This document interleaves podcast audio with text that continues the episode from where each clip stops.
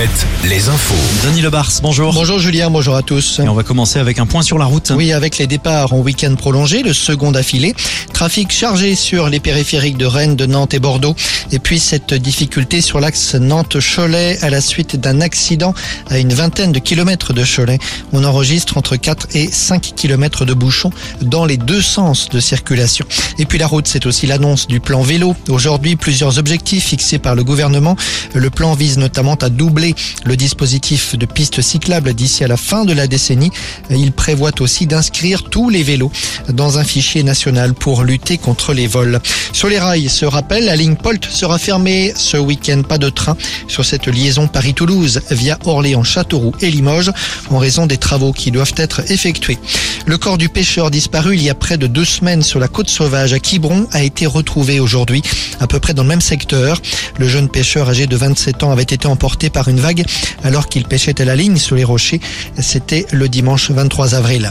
Ça se complique dans les petits hôpitaux actuellement. Pas d'urgence ce soir au centre hospitalier de Luçon, pas d'urgence ce week-end à Montaigu.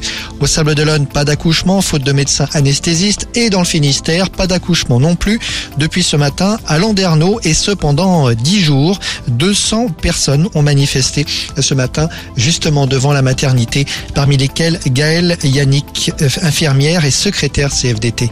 L'idée du rassemblement, c'est de soutenir l'équipe qui est malmenée depuis début mars et qui a des projets, qui est investi avec les femmes. Voilà, il faut que ça continue pour la population du territoire. Euh, D'avoir une maternité, c'est vital. On reste positif et voilà, il y a des pistes pour euh, que des médecins anesthésistes soient recrutés et acceptent de venir travailler sur les postes vacants disponibles. Donc on, va se battre pour que ça n'arrive pas à la fermeture définitive. Des propos recueillis par Michael Legac ce matin devant la maternité de Landerneau.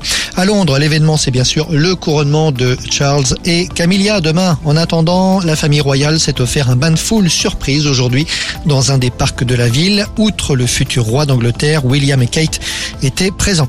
Côté spectacle, un véritable événement ce soir, la toute dernière représentation de la tournée des Baudins au Mans, salle Antares, les Baudins grandeur nature. C'est une tournée qui a duré 8 ans, 8 années au cours desquelles le duo Maria et Christian a donné 500 représentations pour plus de 2 millions de spectateurs, un record. Et puis ces autres spectacles ce soir, Elisabeth Buffet à La Rochelle, à la Comédie, Laurent Baffit à Saint-Gilles-Croix-de-Vie, Marc-Antoine Lebray quasiment à domicile à Saint-Brieuc et Jérémy Crédville ce soir à Mouilleron-le-Captif à la Longère de Beaupuy.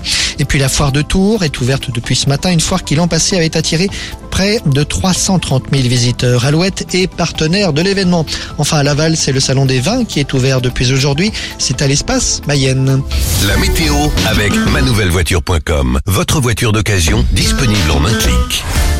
Pour demain, une météo assez similaire à celle d'aujourd'hui. Un ciel plutôt chargé sur la Bretagne, les Pays de la Loire avec des averses, surtout demain matin. Un ciel plus